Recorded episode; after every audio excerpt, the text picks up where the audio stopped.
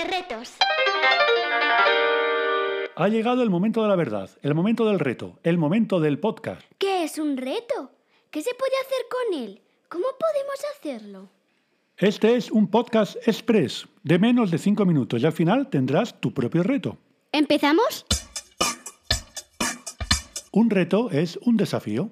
Es pensar en si me atreveré, si podré, hasta dónde tendré que entregarme en pos de un objetivo. Un reto es una llamada a la acción, un instante mágico. Retos hay muchos y de todo tipo. La vida está llena de retos y a veces pueden ser abrumadores. Algunos los llaman problemas y otros los califican de oportunidades. Pero el reto para el aprendizaje tiene una cosa muy especial. Solo es reto si es una elección.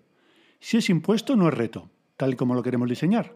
Tiene que ser una elección consciente, voluntaria. ¿Te atreves? ¿Sí?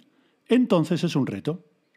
Pedagógicamente tiene un potencial increíble porque es acción, es aprender fallando, es hacerlo por ti mismo, es investigar, es descubrir.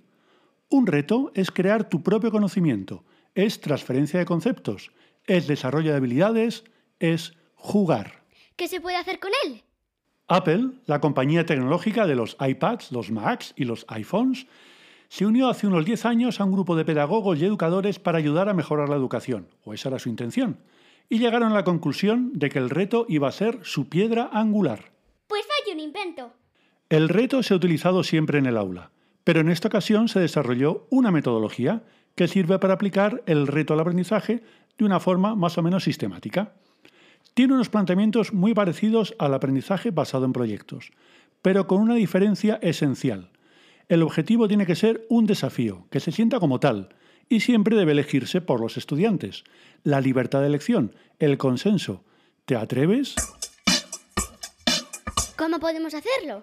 Puedes seguir la guía de Apple o seguirnos a... Training en redes sociales.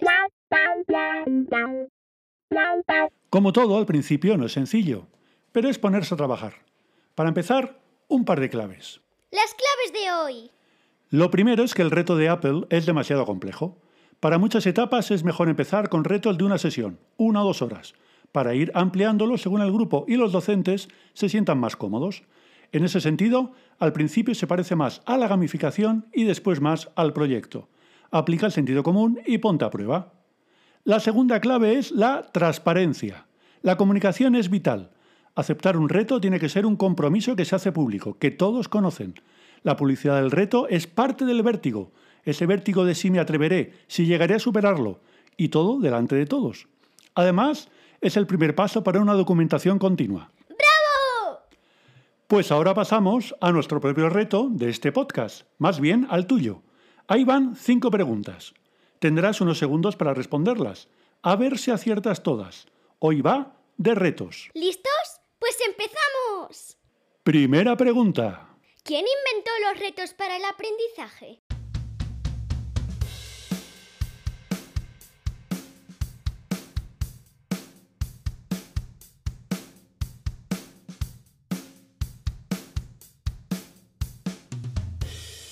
Los retos han existido siempre, pero fue Apple quien creó una metodología. Segunda pregunta.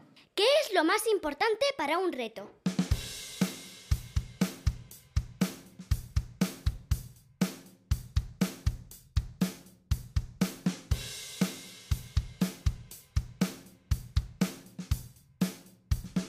Que sea una elección consciente. Debe elegirse y aceptarse voluntariamente. Tercera pregunta. ¿Por qué atraen los retos?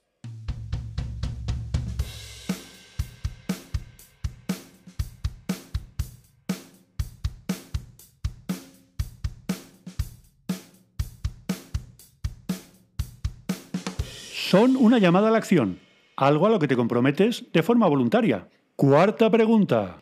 ¿Sirven los retos para el aprendizaje?